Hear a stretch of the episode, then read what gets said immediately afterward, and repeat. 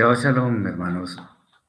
Otro día para disfrutar de las delicias del Eterno y para aprender más sobre la Torah, que es buena, agradable y perfecta. Hoy, con la ayuda del Eterno, veremos la parasha Terumá, que significa ofrenda, y la tomamos del libro de Shemot, capítulo 25, versículo 1 al capítulo 27, versículo 19.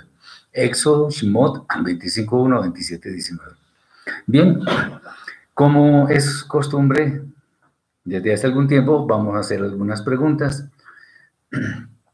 y vamos a tratar de responderlas. Tiene muchas cosas interesantes, entonces vamos de una vez al, al tema. Lo primero que se nos ocurre es por qué el Eterno pide una ofrenda al pueblo.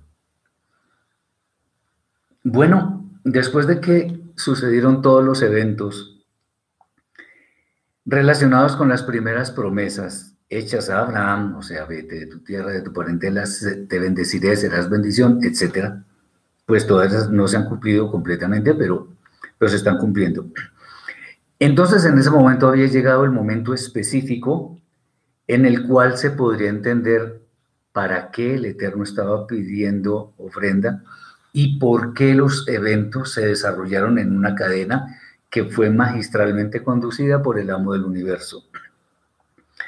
Esto, este, esta cadena de acontecimientos fue una muestra grandísima de la misericordia del Eterno pero también de su poder, porque Él nos demuestra con todo lo que estaba ocurriendo que Él guía los hilos del universo y por supuesto está pendiente de su pueblo. Obviamente, al principio, cuando el pueblo estaba en esclavitud, no podía servir. Ahora que tiene la libertad anhelada, le podía servir al Eterno. Acordémonos que solamente podemos servir al Eterno si somos libres.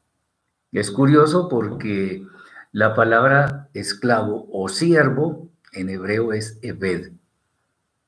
Y es, eh, digo curioso porque la idea es que seamos libres para ser siervos, pero siervos del Eterno. ¿Quién nos da todas las bendiciones para que con esa libertad podamos servirle? Entonces, esta, esta, esta libertad debería ser aprovechada por el pueblo para compensar, si es que se puede decir así, compensar la bondad, la abundancia con que el Eterno había bendecido a Israel. Y esa forma de compensar tenía que ver con comenzar una vida llena de fe obediente a los designios del Eterno. Por ello, la, primera instrucción específica para terminar con la construcción del símbolo de su presencia, o sea, el Mishkan, era la presentación de ofrendas para realizar esta obra. Recordemos que el Eterno pide una cantidad de cosas, materiales, etcétera, que fueron adecuados para construir el Mishkan. Que el Eterno bendito sea, él pida una ofrenda, es porque sin lugar a dudas el pueblo estaba en capacidad de dar esa ofrenda. Acordémonos que Él no nos pone pruebas que no podamos superar. Todo lo que Él nos pide, lo que nos exige, lo que nos demanda en su Torah, podemos hacerlo. Ahora eh, es, es claro que no solamente la Torah, sino que Yeshua confirma esas palabras. Ella dice, la Torah, que no es demasiado difícil, sino que está en nuestra boca y en nuestro corazón para que podamos cumplirla. Bien.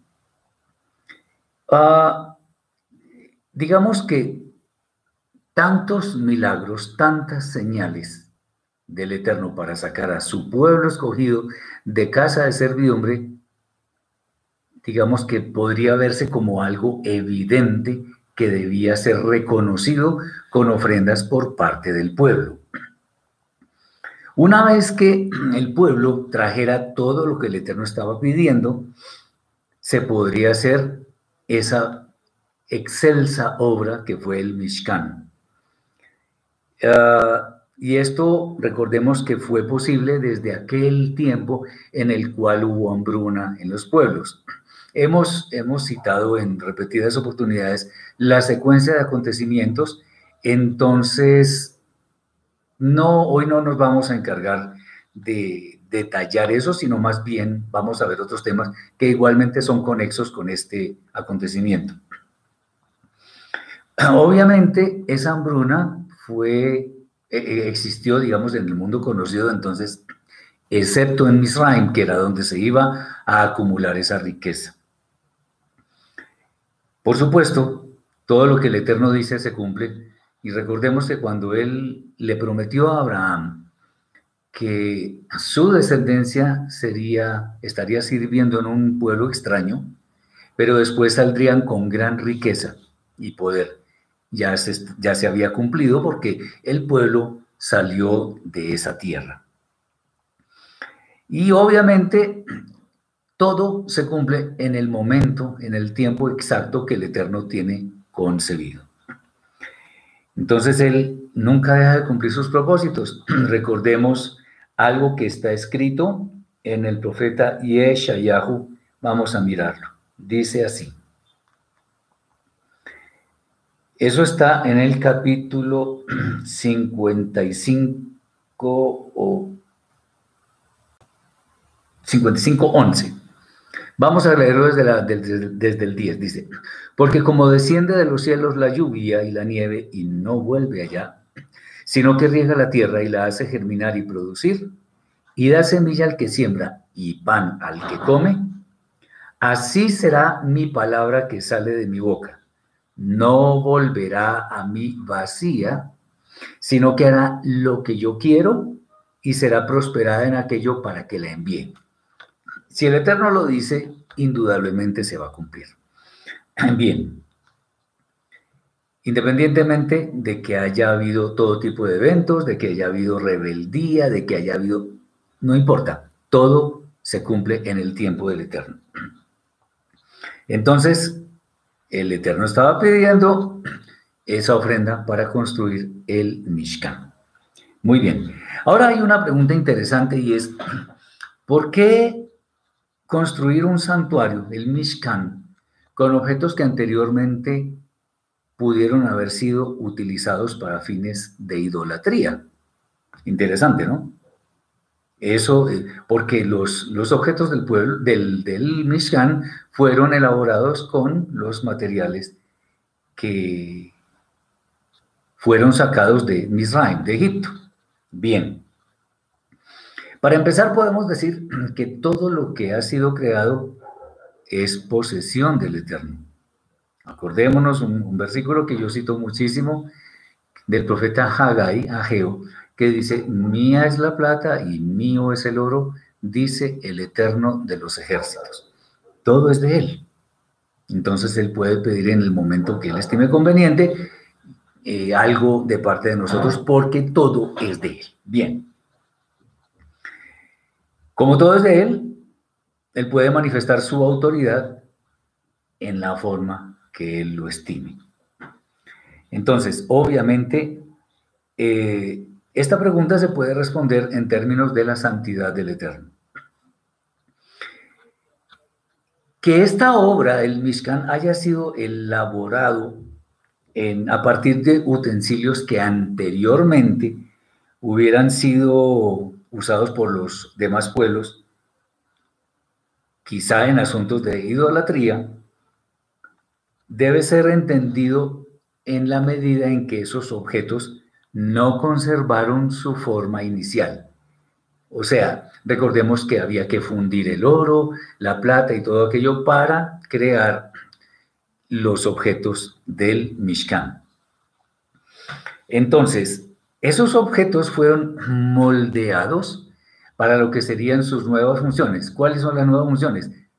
Servir dentro del Mishkan, dentro del santuario, el, el mal llamado tabernáculo. Y eso lo que nos está mostrando es que eh, en lo sucesivo esos objetos iban a, prestar un servicio, pero con su nueva naturaleza. Acordémonos el nuevo nacimiento del creyente, que las cosas nuevas pasaron, he aquí, todas son hechas. Las cosas viejas pasaron, he aquí, todas son hechas nuevas. Entonces, esto nos debe indicar varias cosas. Incluso lo que se considera peor puede llegar a ser utilizado para hacer lo mejor. Entonces, de aquí estamos viendo claramente que esto prefigura, es una tipología del nuevo nacimiento de una persona. Antes de nacer de nuevo, éramos pecadores y además condenados a la peor muerte, porque eso hay que decirlo. Tenemos que ser humildes para reconocer eso. Una vez que el Eterno nos da la Ruach HaKodesh para que nosotros eh, con fe obediente obedezcamos sus decretos, somos nuevas criaturas y estamos capacitados para los nuevos, llamémoslo así, los nuevos retos que son los que el Eterno nos pone. Antes estábamos esclavizados al mundo, ahora le servimos al Eterno para los fines que Él ha decretado. Eh, entonces, es una figura muy hermosa porque nosotros antes estábamos en la peor eh, condición espiritual y ahora el Eterno nos ha dado su Ruach Kodesh, nos ve como santos para cumplir los objetivos que Él ha establecido en su Santa Torah. Entonces no nos extrañe que utensilios que antes se utilizaban en fines oscuros ahora sean para propósitos que tienen que ver con la luz celestial. Bien. Entonces, no sé si ustedes recuerden lo que la visión de Kefa, de Pedro, eh, por allá en el capítulo 10 del libro de Hechos, donde él vio una cantidad de animales impuros para comer y que la voz del cielo le decía, mata y come.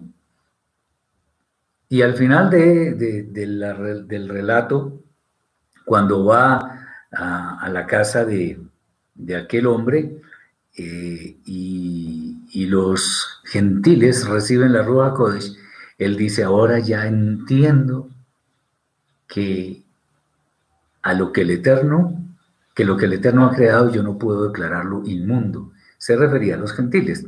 Entonces, de acuerdo con ese concepto, aquí podemos ver algo interesante y es que nada podemos decir que es desechable por completo, no podemos menospreciar las cosas que el Eterno nos da. Pues si nosotros tenemos ese, ese concepto sobre las cosas o sobre algunas que consideramos que se pueden menospreciar, debemos entender que nosotros mismos podríamos haber sido considerados anteriormente despreciables. Recordemos que Rab Shaul dice que el Eterno escogió de lo vil y despreciable del mundo para avergonzar a los, a los sabios o a los soberbios de, en realidad, del pueblo judío. Entonces, estamos viendo que por más postración espiritual que nosotros tengamos, hayamos tenido mejor anteriormente, eso no nos quita la posibilidad de servir al Eterno en los términos en que Él quiere. Eso es una muestra hermosísima de lo que sucedía con los objetos del Mishkan. Muy bien. Eh, de hecho, es bueno decir, ¿por qué éramos despreciables? Por causa de nuestros pecados. Y eso tenemos que entenderlo para que al estudiar estos, pasajes de esta parasha entendamos que no que el Eterno no nos despreció, sino que al contrario está poniéndonos como sus instrumentos. Bien. Hay más preguntas. Yo quiero hablar de algo antes de hacer otras preguntas. Quiero hablar de un tema que es conexo con este. Y tengamos, tengamos claro algo. Y es que como estamos hablando de una ofrenda, entonces, vamos a, hablar de un texto que es conexo con este. ¿Por qué lo vamos a hacer? Vamos a ver la relación. El, texto está en Matitiahu, Mateo capítulo 5, versículo 23 y 24. Por tanto, obviamente nosotros queremos que la Torah sea práctica en nuestras vidas, que yo personalmente deseo que mis hermanos lleguen a un nivel espiritual muy alto, que lleguemos todos a un nivel de santidad excelso, sublime. Entonces, dice Matitiahu 5, 23 y 24, por tanto, si al momento de estar frente al altar del templo, entregando una ofrenda, te acuerdas que tu hermano tiene algo contra ti, lo primero que debes hacer es dejar tu ofrenda delante del altar y salir corriendo e ir a tu hermano y reconciliarte con él y entonces ve de nuevo y presenta tu ofrenda. Aquí lo que queremos ver es que para presentar una ofrenda, aunque el Eterno la haya pedido, debemos estar en una condición de paz, de shalom con nuestros hermanos. Entonces, ¿cuándo es efectiva una ofrenda? Eh, como yo lo, en, lo, digo en lo que he escrito, pues parece muy obvio, pero lo importante es que una ofrenda es efectiva cuando cumple su objetivo. Efectivamente es obvio. O sea, ¿cuál es el, el, objetivo? Acercarnos al Eterno. Aunque la palabra aquí utilizada es terumá, igual se refiere a una ofrenda, porque korban también es una ofrenda. Y korban viene del vocablo karaf, que significa acercar. De modo que una ofrenda lo que hace es acercarnos al Eterno. Entonces, en realidad, el objeto que nosotros presentamos, y aquí es donde es lo interesante de todo esto, el objeto que nosotros hemos de presentar en realidad no tiene ningún valor, porque es algo inanimado, es algo que, que no tiene voluntad propia, etc. Pero lo que tiene valor es nuestra motivación para presentar esa ofrenda. Cuando el pueblo estaba presentando su truma, su ofrenda, lo estaba haciendo alegre, feliz. Llegó un momento en que incluso el Eterno eh, Moshe dijo, no, están ofreciendo mucho, ya paremos. Qué bello es eso. Eh, bueno, esto no hay que tomarlo como lo hacen ciertos inescrupulosos de que hay que dar y dar y dar y dar todo el tiempo. No, porque llega un momento en que no tenemos lo suficiente para dar. Bien, entonces la motivación es, por decirlo así, el motor que impulsa que sean desencadenadas todas esas bendiciones que vienen para nosotros. Como dice Rab Shaul por allá en el libro de Hechos, más bendecido es dar que recibir. Bien. Entonces, al presentar una ofrenda, no necesariamente tenemos la garantía de que el Eterno va a ver eso con buenos ojos. ¿Por qué? Porque simplemente eh, yo, yo lo que estoy llevando es un objeto y ya, por cumplir. No, eso debe partir de adentro, de mi alma. Y cuando esa intención es la correcta, entonces la ofrenda se acerca al Eterno. Entonces, ¿qué debemos hacer? Limpiar nuestro ser. Y eso significa volver a meditar en la Torah. Porque la Torah está vigente hoy en día. Cuando nosotros empecemos a hacer esa limpieza y sigamos haciéndola y, perfeccionemos esa limpieza, entonces ahí es cuando estamos aptos para presentar la ofrenda. Todo esto es algo que debemos tomar en el sentido correcto para nuestros días, porque hoy en día no se presenta ofrenda en el templo porque no hay templo, pero sí cuando yo quiero hacer algo, digamos, voy a hacer una obra de caridad con alguien que necesita algo, eh, ¿qué pasa? Si yo tengo en mi alma, tengo un rencor, tengo algo contra el hermano o, un hermano tiene algo contra mí, primero yo arreglo el problema con el hermano y al ponerme a cuentas con él ya mi alma está tranquila para presentar la ofrenda con la intención correcta. Entonces lo que dice mi hermano, que la ofrenda a quién debe darse, depende. Acordémonos que Yeshua cuando venga a juzgar dice que cuando lo hicimos a uno de sus hermanos más pequeños, se lo hicimos a él.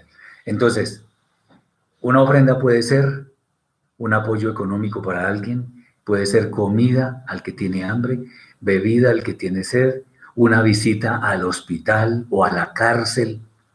Todo eso son, son como ofrendas. ¿Por qué? Porque estamos dando de nosotros, dando de lo que tenemos. Y la intención correcta es hacer lo que el Eterno quiere que hagamos. Bien. Entonces, eh, hay algo interesante y es que en este momento no hay templo. Y a pesar de todo están los mandamientos de presentar ofrenda. Eso en cierta forma nos está diciendo que nosotros no somos dignos de llevar ofrenda, porque no hay templo. Entonces, si el Eterno nos dice que llevemos ofrenda y no hay templo, entonces eso significa que estamos lejos de merecer los favores del Eterno. Por eso tenemos que perfeccionar nuestra santidad. Eh, entonces, el tema, el tema respecto de esto es presentarla con la intención o motivación correcta. Si nosotros hacemos eso, seguramente eso va a ser acepto por el cielo. Entonces, si hemos de dar ofrenda o lo que, lo que ello implique, tenemos que tener shalom en nuestra alma, especialmente con el Eterno y nuestros hermanos, y ahí sí hacer lo que es debido. Bien. Muy bien, vamos ahora a mirar los propósitos que tenían algunos objetos del Mishkan. Una pregunta que se ocurre es, ¿por qué hacer algunos utensilios en oro? ¿Eso podría ser alguna forma de ostentar? Eso es la pregunta. Si un lector desprevenido está mirando este, estos pasajes donde dice, y traerás oro, y bueno, y después plata, y en fin, pero estamos hablando del oro. ¿Por qué en oro? ¿No será como, como, sí, como orgulloso o algo así? Bueno, en realidad, el momento que vivía nuestro pueblo de gran santidad en ese momento en el, que, había mucha obediencia al Eterno, los objetos en realidad, los objetos materiales, en realidad no significaban gran cosa. Porque otra vez, recordemos que el Eterno cuando dijo que iba a construir un que se construyera el Mishkan, no era para que él habitara ahí, porque como dice el, rey Shlomo, en el momento en que está ofreciendo, en que está eh, antes de inaugurar el templo, digámoslo así, lo está elevando al Eterno, él dice, ni los cielos de los cielos te pueden contener, cuanto menos esta casa que he hecho a tu nombre. Entonces, el Mishkan tampoco puede contener al Eterno. ¿Cuál es el tema con el Mishkan? El Eterno dijo, y harán un Mishkan y estaré en medio de ellos, de los israelitas. El Mishkan es solamente un símbolo o sea, el Mishkan cuando existió en el desierto y todo aquello, fue la muestra externa de que el Eterno estaba del lado de su pueblo, cuidándolo, llevándolo, guiándolo, en fin. Es el símbolo, porque el Eterno no puede habitar en, en edificaciones hechas por hombres, de ninguna manera, porque Él lo llena absolutamente todo. Entonces, el, como la vista de, los, de las personas no estaba en lo material, entonces ellos dieron ofrenda generosamente. Y como había dicho hace un momento, pues tanto que hubo que detener los ofrecimientos del pueblo. Que dice, ¿y qué si la persona no acepta las disculpas, aunque, aunque no sea hermano? Buena pregunta. Lo importante es que yo hice mi parte. ¿Cuál es el asunto? Yo quiero estar bien con mi hermano. O con la persona que sea, no importa, porque eso no hay distinción.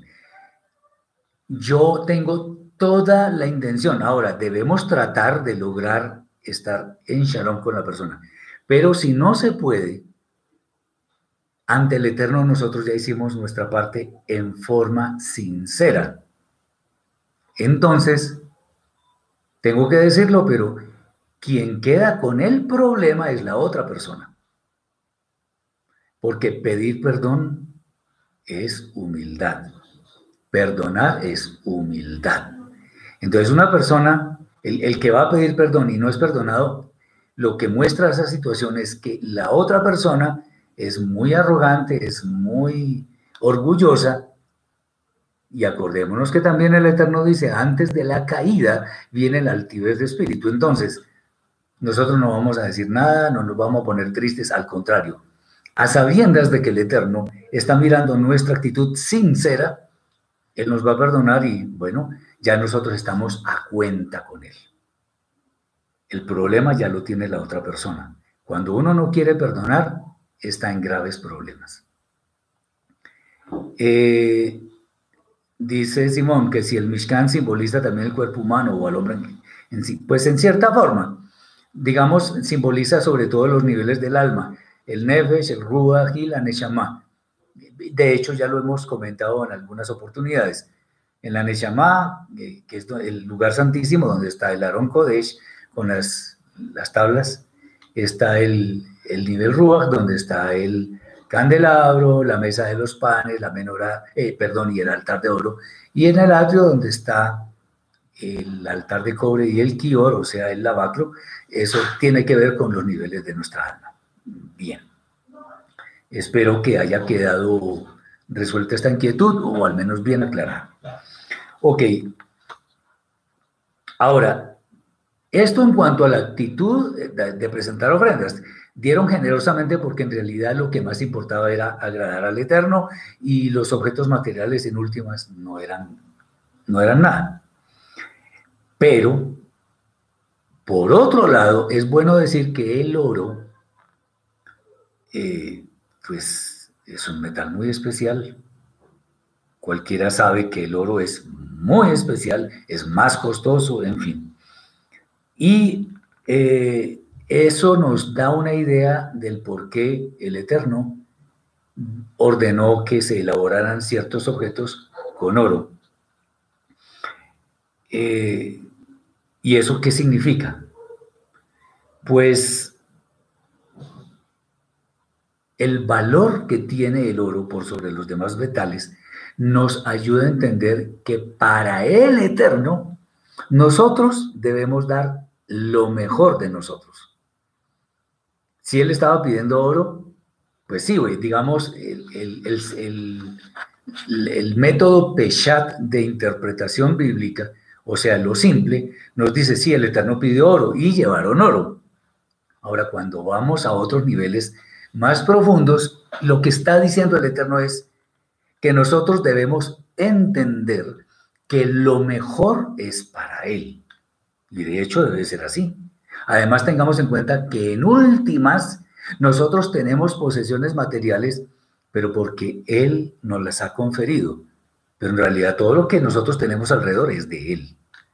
Entonces, en cierta forma, es como si estuviéramos, llamémoslo entre comillas porque no es tan literal, es como si estuviéramos retribuyendo la magnanimidad, la, la largueza con la cual el Eterno nos ha prosperado, nos ha dado las cosas.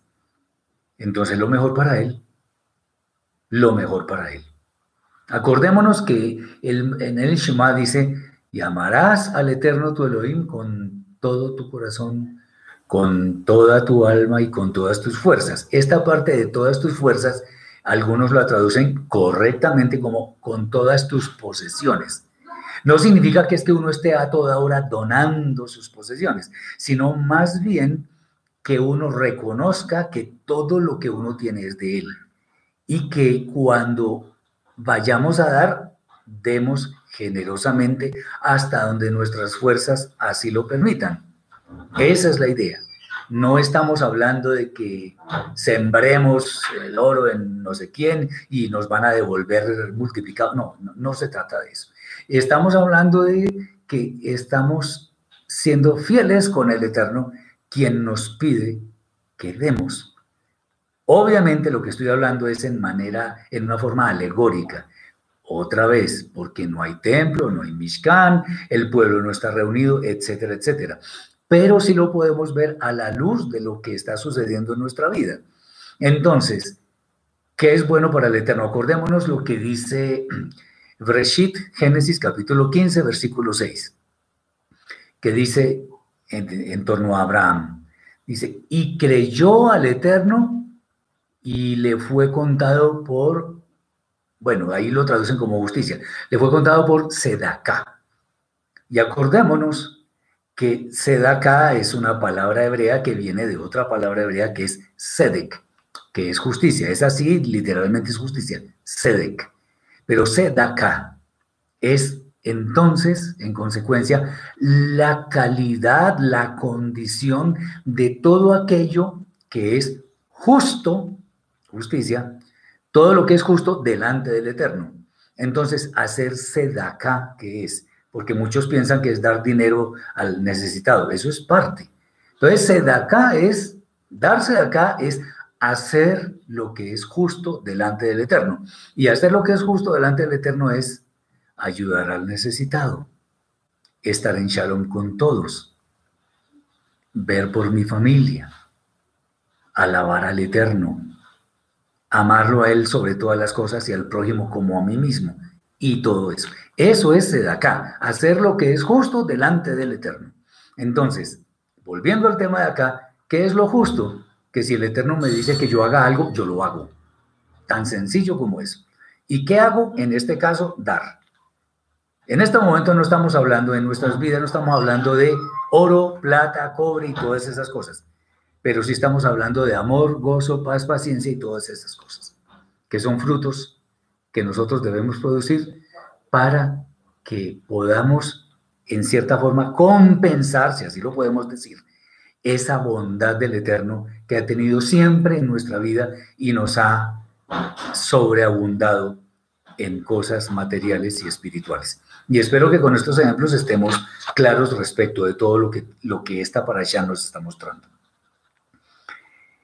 Ah, el oro para el Eterno, pues no tiene ningún valor porque Él lo creó, Él creó todo lo que existe.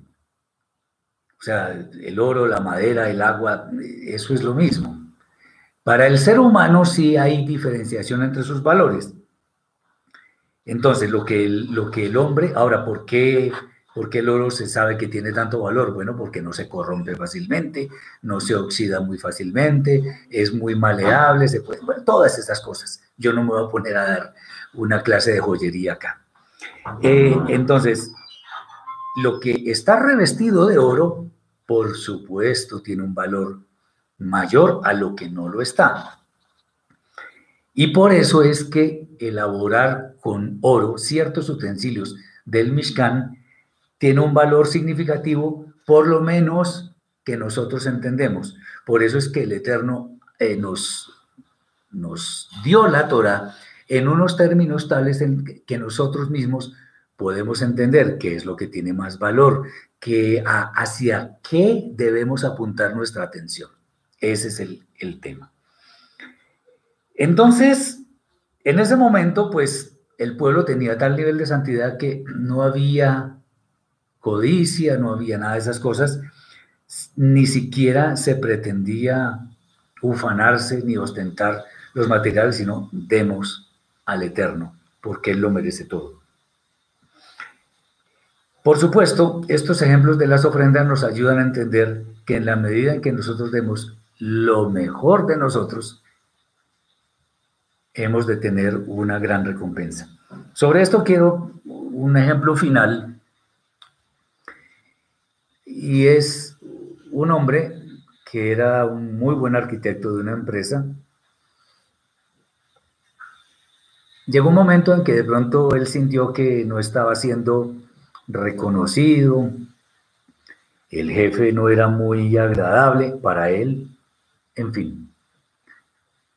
Y pues ya estaba próximo a jubilarse y el jefe le dijo, necesito que me haga una casa con las mejores especificaciones que usted pueda pueda encontrar de lo que usted sabe, quiero que me haga una casa y que se dedique exclusivamente a hacerme una casa con todas las verificaciones. No hay limitaciones, así que por favor hágame esa casa. Y este hombre hizo la casa de muy mala gana.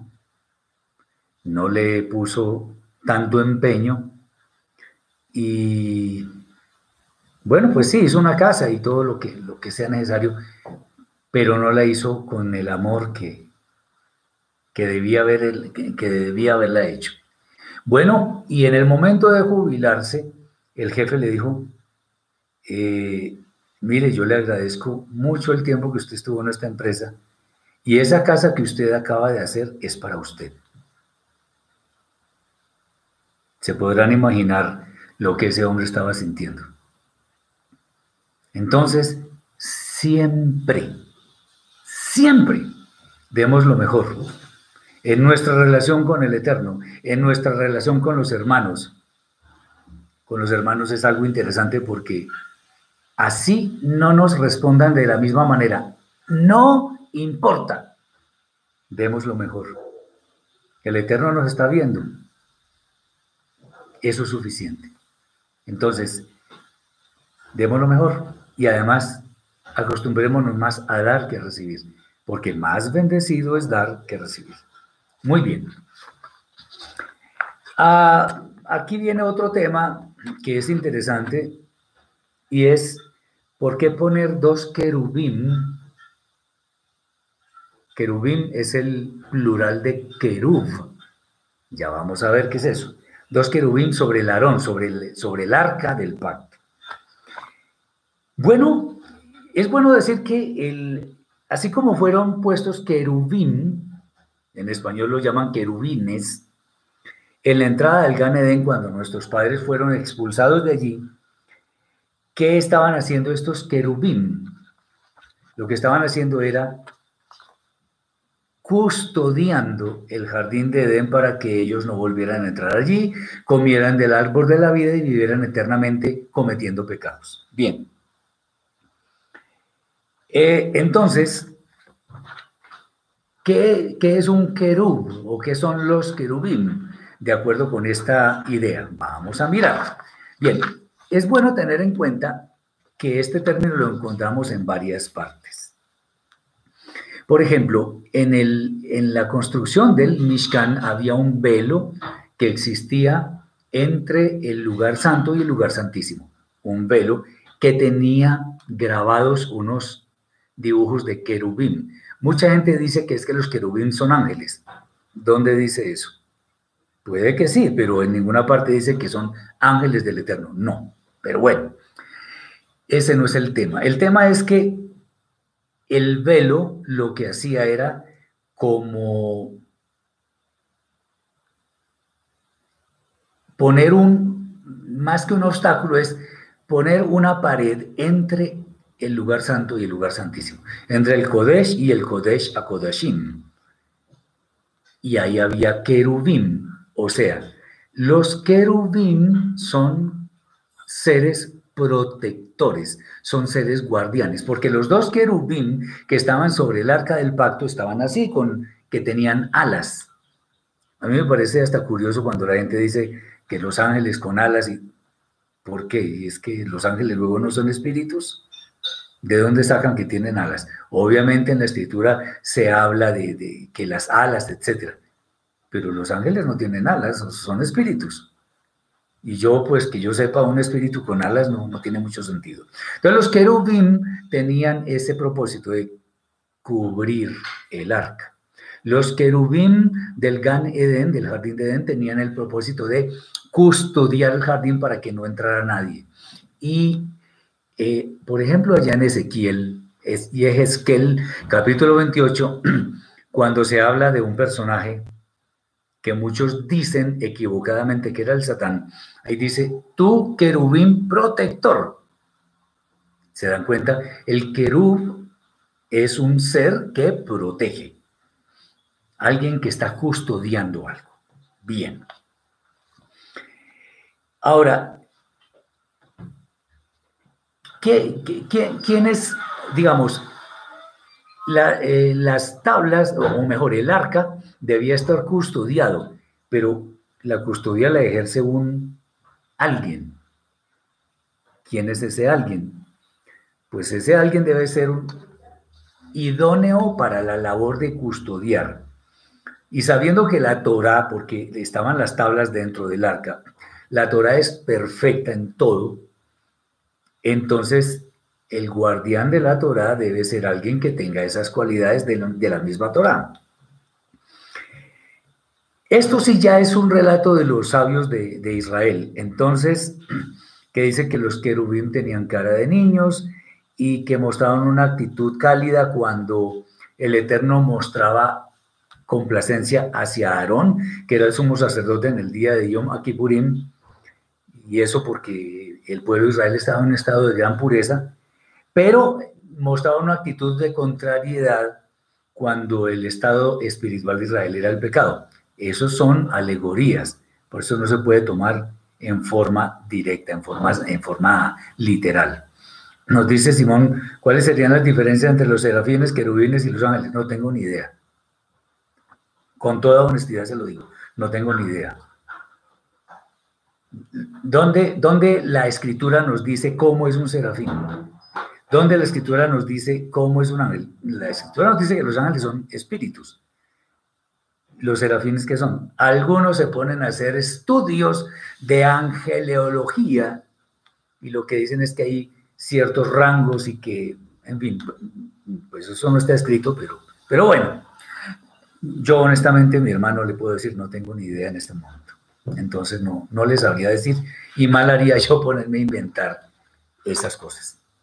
La única diferencia que veo es en el vocablo. Una cosa es un serafín, otra un querubín, pero la verdad no tengo idea en este momento. Bien. Eh, Obviamente los, los querubín que estaban sobre el arca, a pesar de ser objetos, estaban revestidos de oro y eran puros, porque pureza es lo que debe guardar la Torah. Entonces, a ver, aquí viene algo interesante. Guardar la Torah debe ser algo que debe ser ejercido por quienes están totalmente sometidos en fe obediente a las misbot, o sea, a los, a los mandamientos del Eterno. Y están dispuestos a hacer la Torah lo primero en sus vidas. Por eso es que lo que preguntaba Simón, por ejemplo, que, que si eso tiene que ver con nuestro cuerpo, más con nuestra alma. Entonces, las tablas estaban en el lugar santísimo que alegóricamente representan la Neshama, que es la que nos conecta con el Eterno, la que nos lleva a alabarlo, la que toma las decisiones más importantes para nuestra vida. Eso es. Entonces, eh, lo primero, la Torah. Y pues nada puede estar primero que la Torah, porque la Torah es la voluntad del Eterno.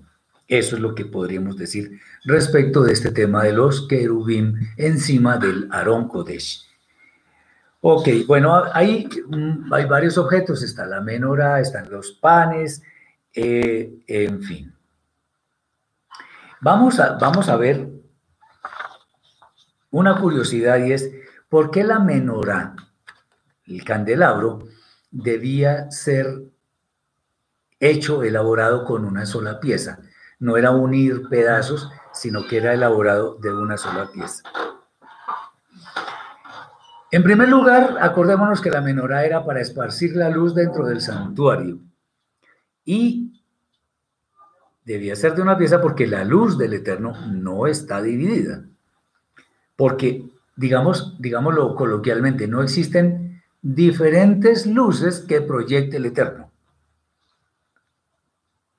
Y eso es, eso es casi que obvio porque nosotros debemos tener claridad diáfana